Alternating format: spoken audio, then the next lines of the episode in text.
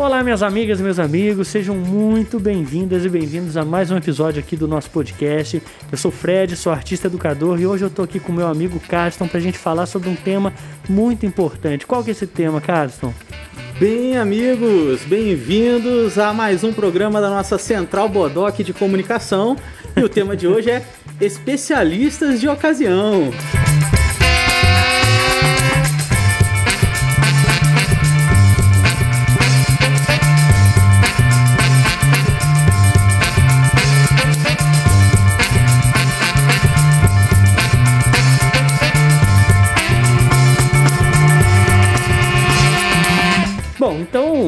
Eu acho que é um tema extremamente pertinente ser discutido aqui, né, Carson? Porque qual, qual, que, é o, qual que é o fenômeno, né? A gente precisa falar sobre esse fenômeno, que talvez não seja um fenômeno inédito, né, mas que com a internet isso se popularizou de uma maneira é, tremenda. Né? Então, se acontece um determinado problema num planeta relacionado ao incêndio, então de repente a gente vê uma enxurrada de especialistas dizendo quais são as causas desse incêndio, o que deve ser feito. é, provavelmente gastaram as últimas duas horas mexendo na Wikipédia para poder tentar descobrir o que, que se trata, e aí naturalmente as consideram especialistas. O mesmo acontece com a urna eletrônica, com o Talibã e com as eleições norte-americanas. Então, é, existem muitas ocasiões em que as pessoas se consideram especialistas para poder comentar sem ter um mínimo de preparo ou formação. É então vamos, vamos comentar um pouco sobre isso, Carson. O que, que você acha desse tema para a gente falar aqui? Bom, Fred, olha, eu acabei de abrir aqui a Wikipedia para ver desde quando a gente discute futebol no Brasil, porque acredito que isso já é do povo brasileiro, né? Nós amamos discutir futebol, amamos ser técnicos que não recebem, ser jurados de, de reality show que não recebem. É, a gente pode ver pelos especialistas na convocação da seleção brasileira. né? É, acho que começou aí, hein? A gente começou, começou aí. aí, cara. é, nós hoje somos profissionais em, em comentar aleatoriedades da vida. Então, acho que o maior mito, por exemplo, quando eu era criança e adolescente, era que futebol, religião e política não se discutia, mas a internet veio para mostrar que tudo isso se discute e se discute quase que gritando com caixa alta. E além de se discutir também com muita base, né? Porque é o que a gente repara por aí que as pessoas realmente fizeram formação, né? Fizeram escolas sobre os temas abordados. Quando, com relação ao futebol, por exemplo, né? É engraçado a gente parar para pensar, né? Quando eu era mais novo, a gente olha sempre pela ótica do torcedor, né? Eu já torci pro Cruzeiro, já, enfim, já transitei pela por algumas torcidas, assim, por simpatizar na ocasião com o time e tudo mais, né? E aí assistia televisão no horário do almoço, tinha aqueles programas, né, de mesa de debate, e aí de vez em quando eu acabava me identificando mais com um do que com o outro, e aí torcia para aquele time, ou quando o time era o piorzinho, entende? E aí eu queria que ele ganhasse e não fosse o piorzinho, entendeu? E aí, depois que eu fiquei mais velho, né, a gente para pensar assim, cara, uma coisa eu analisar o futebol, ou discutir o futebol como um torcedor. E a outra coisa é eu me declarar um especialista e dizer o que, que o juiz, ou o técnico, ou a seleção, ou qual deveria ser a escalação. Né? Eu até me lembro da ocasião aqui que eu vi o Falha de Cobertura, já tem um tempo, é, do, do Furlan com o Serginho, né? Uhum. E aí Lembrei porque eu vi outros falha de cobertura hoje e acabei lembrando desse agora que fui comentar, né? que ele fala que pergunta se tem, pergunta pro convidado lá, que eu não lembro quem que era, ou pro Serginho mesmo, se tinha algum erro na escalação da seleção brasileira. Aí falou assim: não, cara, acho que todos são jogadores de futebol, acho que todos são profissionais, todos são brasileiros, pelo que se sabe, todos foram registrados em cartórios brasileiros, então tá tudo certo que sim. Como alguém pode comentar uma falha de escalação nesse sentido? A menos que ele tivesse, sei lá, escalado um jogador de vôlei ou um jogador, sei lá, de outra modalidade de esporte, como que eu vou saber se existe alguma falha? E que e que essa escalação também pode estar correta. A gente tem aí dois fenômenos, né? Um nos anos 90, que era o Rock Go da MTV, para mostrar que alguns artistas, alguns músicos sabiam jogar razoavelmente né? E a gente também tem hoje em dia um fenômeno que são os youtubers que estão indo para os times profissionais de verdade. Cara. Olha, esse eu não sabia não. Pois é, rapaz, pasme, tem youtuber indo para o Vasco, para outros times aí. faz uma pontinha, ou só entra no, na numeração lá, mas não entra para jogar. Mas tem isso, cara, tem um fenômeno novo surgindo. E é, é interessante observar isso, porque assim, essa lógica do futebol, então você está na condição de torcedor, ou seja, você acompanha como torcedor o que acontece no seu time e se considera um especialista por isso. É a mesma coisa que você, por exemplo, fizer terapia durante 20 anos e achar que é terapeuta, que é psicanalista ou psicólogo. Ou, por exemplo, você anda de carro de carona. Por exemplo, Poliana, minha esposa, me leva de carro para um lado, para o outro. Eu andava de carro com a minha irmã e por aí vai a vida inteira. São 30 anos andando de carro de carona. Nem por isso eu sou mecânico ou motorista, entendeu? Então, eu acho que esse, esse fenômeno é interessante, porque quando a gente projeta para a internet, as coisas ficam meio difusas, assim. Que a gente tem as trends lá, né, que são as discussões que estão levantadas, ou fenômenos que aconteceram e que ganharam alguma relevância, e aí, de repente, todo mundo é especialista. É inacreditável, é inacreditável. É, é surreal, cara, porque assim, você tem os escândalos, por exemplo, de é, as denúncias de, de abuso, de assédio de jogadores, ou até mesmo a questão do doping. E aí você tem uma pá de gente que é especialista até na... no- Na substância, né? Na substância, É, o cara. pessoal- falei, pô, t- claro, né? Se você maratonou o Breaking Bad, obviamente, você tá habilitado para comentar. Por exemplo, você falou da terapia. O Diego é a única pessoa no mundo que eu conheço que foi, tipo assim, liberado da terapia. Então, se o Diego Recebeu comentar- alta, né? recebeu alta. Então, o Diego, eu acredito que ele pode comentar como terapeuta. É, mas é muito doido. Na verdade, ele pode comentar sobre a experiência dele, como ele Isso. superou a depressão, por exemplo. E no entendeu? máximo isso. Mas e não tem- mandar um áudio de WhatsApp falando que aquilo é um distúrbio X e É, tal. ó, virar coach de, É, de coisa. nossa, Ah, eu acho que isso Diego, tem a ver não com o fenômeno. vire coach, viu? Não vire. Eu acho que isso tem a ver com o fenômeno dos coaches, sabia? Porque assim, o coach, o que, que é essa pessoa? É a pessoa que pula a etapa da formação após um trauma, né? E se considera um especialista por ter passado por uma situação. Por exemplo, teve um cara que passou por uma traição na vida dele. E aí ele sofreu muito com isso e aí superou. E aí depois ele vira um coach de relacionamentos como se ele tivesse uma formação suficiente, né, ou capaz de dar para ele a dimensão psicológica desse trauma e conseguir tratar alguém, né? Isso, isso é um absurdo. Então eu acho até, cara, estou pensando aqui comigo agora que esse fenômeno dos coaches no Brasil tem uma ligação direta com os especialistas de ocasião, viu? Claro que tem, ué. Você vai ver agora a nova modalidade de coach, que é o coach quântico. Coach quântico é o cara que formou em, em física, entendeu? Deu errado em alguma coisa, assumiu uma lição e tá aí falando de física quântica no, no coach. Quântico é bom demais. Acho que é o melhor exemplo que você podia dar, cara. É de verdade. É dose, cara. Coach quântico, mano. O que, que o cara, o cara abriu o Wikipedia? Sacou? O cara abriu o Wikipedia e falou que, que é quântico, achou um nome bonito, falou assim, nossa, a física quântica explica. Nossa, É, cara, mas é isso. E é engraçado porque o. Aí a gente pode entrar um pouco no, no, numa- num paralelo, porque isso também está muito na cultura protestante, assim, evangelical brasileira. Porque o coach quântico é a mesma coisa que o evangélico do, dos anos 90 e início dos anos 2000, que tinha a, o mapeamento familiar, né, que eles, Ah, eles chamam de exatamente. constelação, Hoje é constelação familiar. É. Então, assim, tem toda uma coisa. O coach quântico, na verdade, é o filho de quem estava ali naquela época, entendeu? Ouvindo sobre maldição hereditária e essas coisas todas. Maldição hereditária. Rapaz, meu olha Deus. isso. Hoje em dia chama coach quântico. That's all right.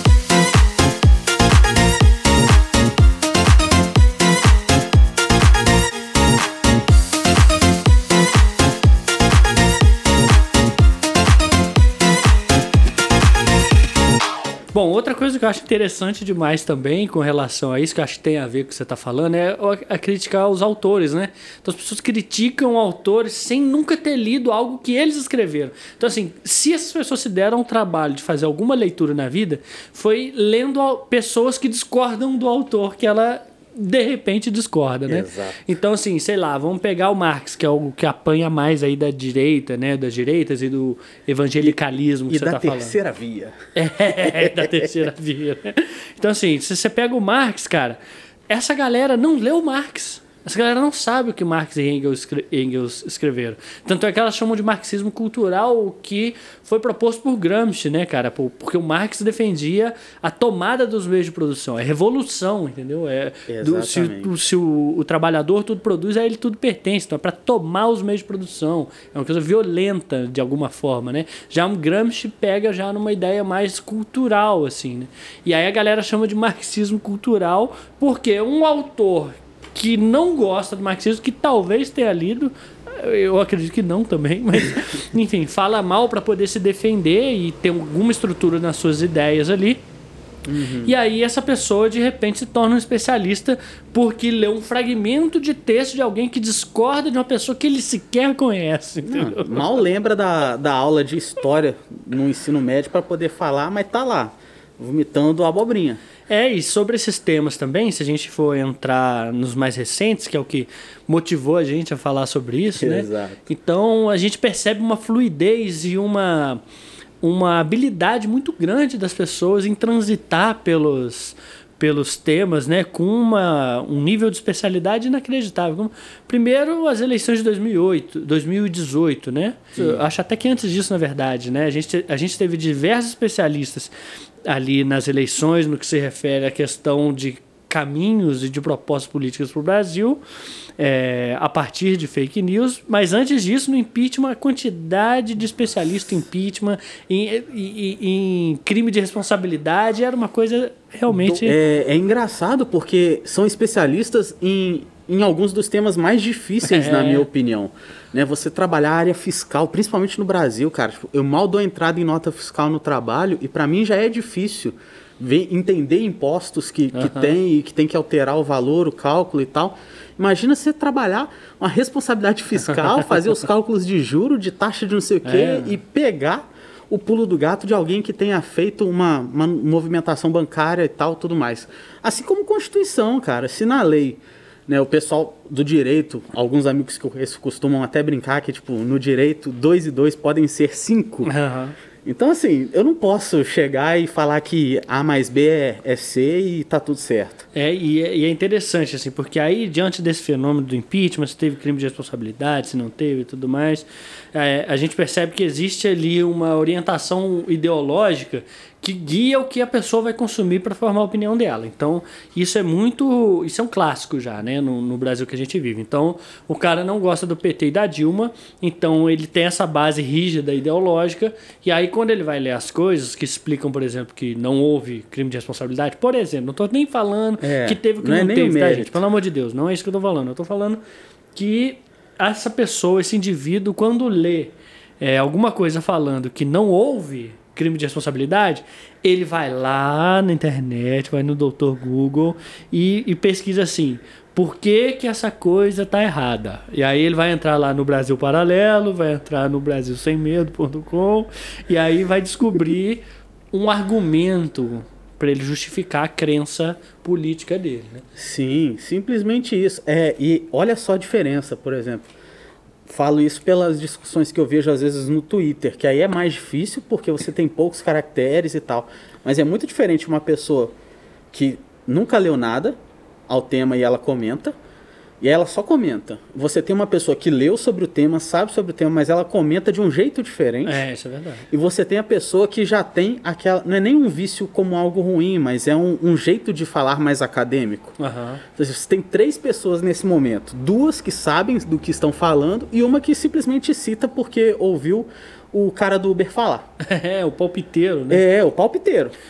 Entendeu? E, e, esses, assim, tipo, é onde a gente mais ouve, é no ônibus, no ponto de ônibus, no táxi, no Uber, na fila do mercado, é onde a gente ouve tudo. Exatamente. Cara. E é interessante porque tempos atrás isso soava apenas como um boato, como uma discussão de é. churrasco, né? um bate-papo.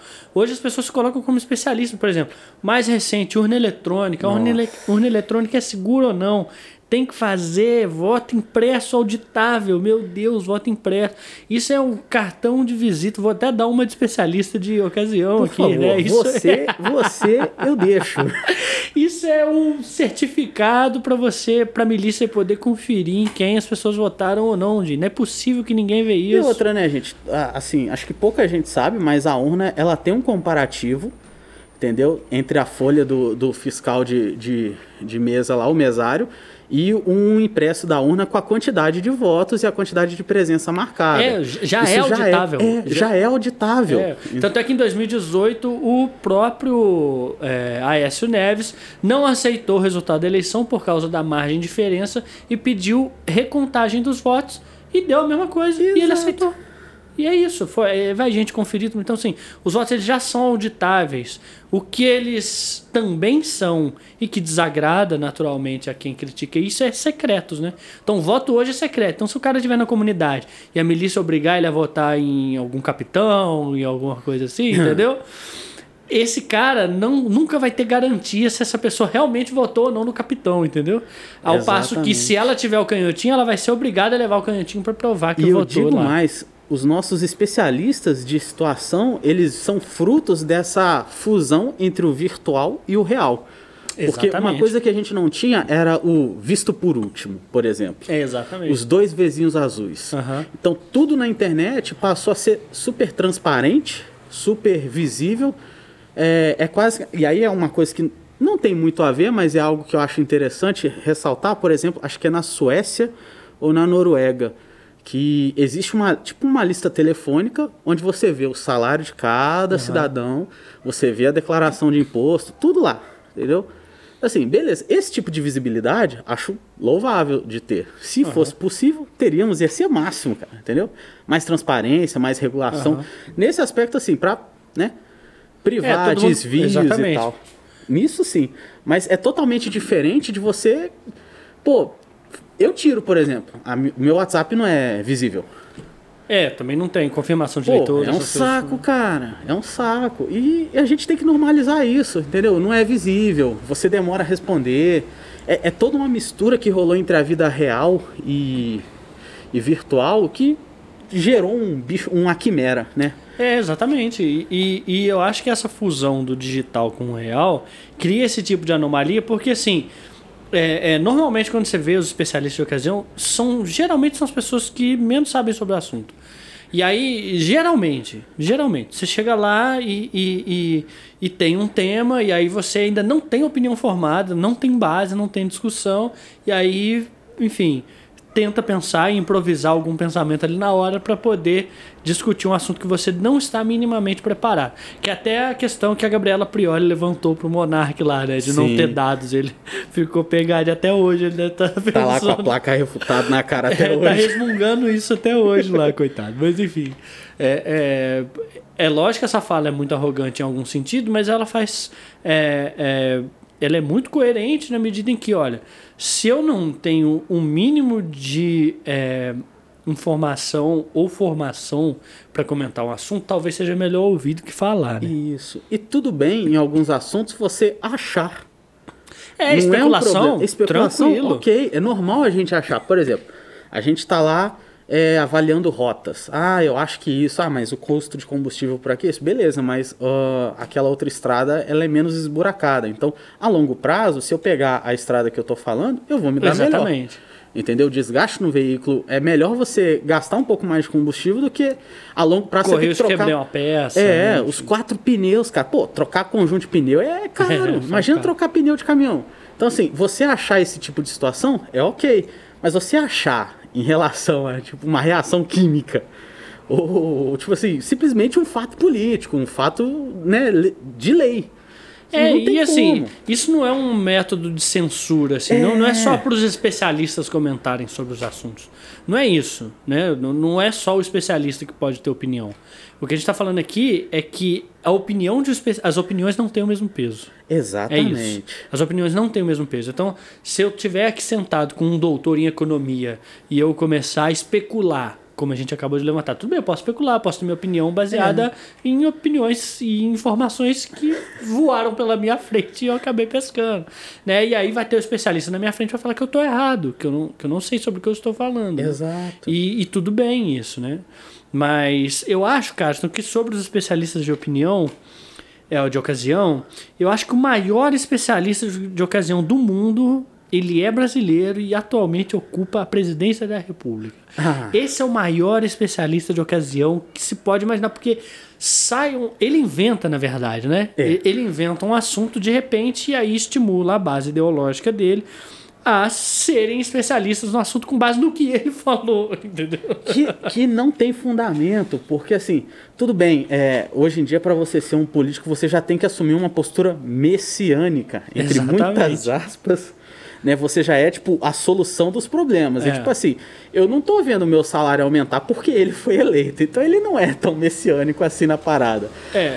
Mas ah, é engraçado. Pelo contrário, né? A gente É, vê a então, gasolina aumentar, a, a gasolina o aumentou aumentar. e meu salário tá aí, é, tipo o assim, gás aumentar. 0,00003% de aumento. Então, assim, é, e o pior é isso, é o cara fala, e aí ele se desmente, mas ele não se desmente, ele só fala que ele confundiu. E, a- e todo mundo aceita, cara. Não, é bizarro quando fala todo- que confundiu, né? É, quando fala. Por exemplo, o caso ah, daquela, daquela conta lá sobre... A, pro- a proba- 4% mais 5%. É menos essa daí 4, também. menos 4 mais 5 deu 9. Cara, deixa eu só fazer um comentário. Assim, Ah. eu, assim, eu não, não acho que dá pra dizer isso com todo respeito, embora eu diga assim, com todo respeito, acho que o Bolsonaro é a pessoa mais burra que eu já tive contato na minha vida, assim, de ser burro mesmo. Eu acho que quando ele começa a formular uma frase, ele termina a frase mais burro do que quando ele começou a fazer a frase. De tão, porque assim, é, é- você vê nos olhos dele que ele tem Eu que dificuldade faz pra falar. cara. Porque é tipo assim, quando a gente vai, você, por exemplo, vamos supor que você formou em medicina, mas o seu avô e a sua avó fala que o chá tal é ótimo e tudo, e você acaba assim, não, beleza, o chá até te faz bem. Na verdade não faz nada, é um efeito placebo. Vamos supor nessa situação. Você releva, é uma coisa, acontece esse tipo de situação. Que eu acho que foi o que rolou de inversão nessa relação virtual e coisa. Traz-se um pseudo respeito ao mais velho, entendeu? E, por exemplo, no meu caso, no meu convívio, quem mais passa fake news é gente mais velha. Ah, eu, eu também. E aí os filhos só abrem a boca para ecoar. Quando, quan- algumas pessoas do meu ciclo de convivência, se eu vejo elas comentando sobre alguma coisa ou repassando alguma mensagem, eu tenho certeza, é a minha fonte mais confiável de informação. Assim.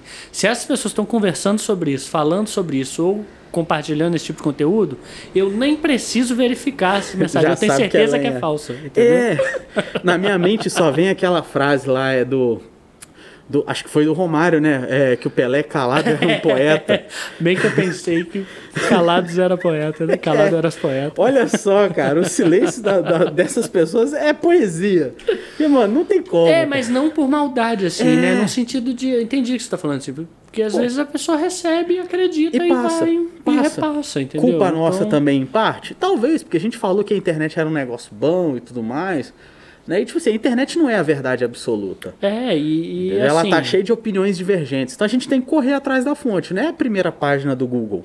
É, e achar que opinião é argumento também é um grande problema para as pessoas É, que. esse, que, esse é o que são especialistas de ocasião, né? Então a pessoa forma uma opinião ali com base em várias coisas que não são nada no final das Uhum. contas e acha que essa opinião tem o mesmo peso que, por exemplo, igual vacina, que é também um assunto de especialista de Ah, ocasião. esses aí. Vacina, pandemia, isso tudo foi assunto de Máscara, especialista de qual ocasião. máscara é boa. Exatamente. Aí você tem o Ashley Amarino, doutor em, em- em biologia e microbiologia, Microbiologia. que teve a especialização, né, ou a possibilidade de se especializar em eh, virologia, vírus, é. virologia, né, com experiência com ebola in vitro, né, trabalhando diretamente com isso. E aí tá lá o, o Ashley Amarino falando assim, gente, usa máscara, mantenha a distância, se puder, fique em casa. Aí aparece do outro lado, Bolsonaro, fala, tem que usar, não, ok. Gente, vocês conseguem perceber que as opiniões não têm o mesmo peso? Não tem, Se você não consegue perceber isso hoje, olha, eu realmente recomendo que você procure um médico. O Ministério da Saúde adverte. Ouvir notícias do Planalto pode causar mal-estar, falta de ar e dor de cabeça. É, especialmente porque você provavelmente vai ter um diagnóstico de ser um especialista de ocasião. É, nossa, cara, é terrível. Ó, eu assim. Eu acho que. Você finalizou do jeito que tinha que ser, cara. É impossível eu ser especialista de, de ocasião aqui agora.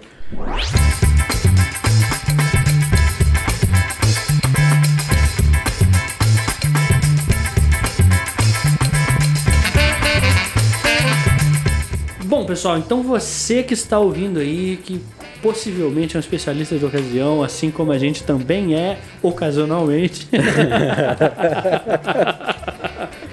Por favor, considere isso que a gente está dizendo aqui. A gente também é, certamente vive numa realidade que a gente pode se confundir com essas questões e, enfim, e, e a gente acaba caindo nessas armadilhas de querer se tornar é, um porta-voz de alguma coisa que a gente não faz a menor ideia de como funciona. Hum. Então, queria que o nosso amigo Carston aqui dissesse pra gente sua conclusão final sobre esse bate-papo. Olha, o que acabou de chegar aqui no celular, enquanto a gente pausava esperando o áudio, é que vocês precisam beber água, entendeu? Mas não bebam água do filtro normal e nem água da torneira, bebam água do filtro de barro. Isso não é fake news, hein? Eu garanto, eu recebi de fonte confiável. Se cuidem e um bom resto de semana, dia, fim de semana ou de trabalho. Então é isso, minhas amigas e meus amigos. Eu espero que vocês tenham gostado do episódio de hoje. Aproveita para comentar aqui embaixo o que, vocês acharam e deixe o seu comentário impopular com a sua especialidade é, é, de opinião aqui embaixo para que a gente possa ler e se divertir muito depois. Então é isso. A gente se vê na próxima, não é mesmo, Carlos? é isso aí, galera. Beijinho, beijinho. Tchau, tchau. Tchau, tchau.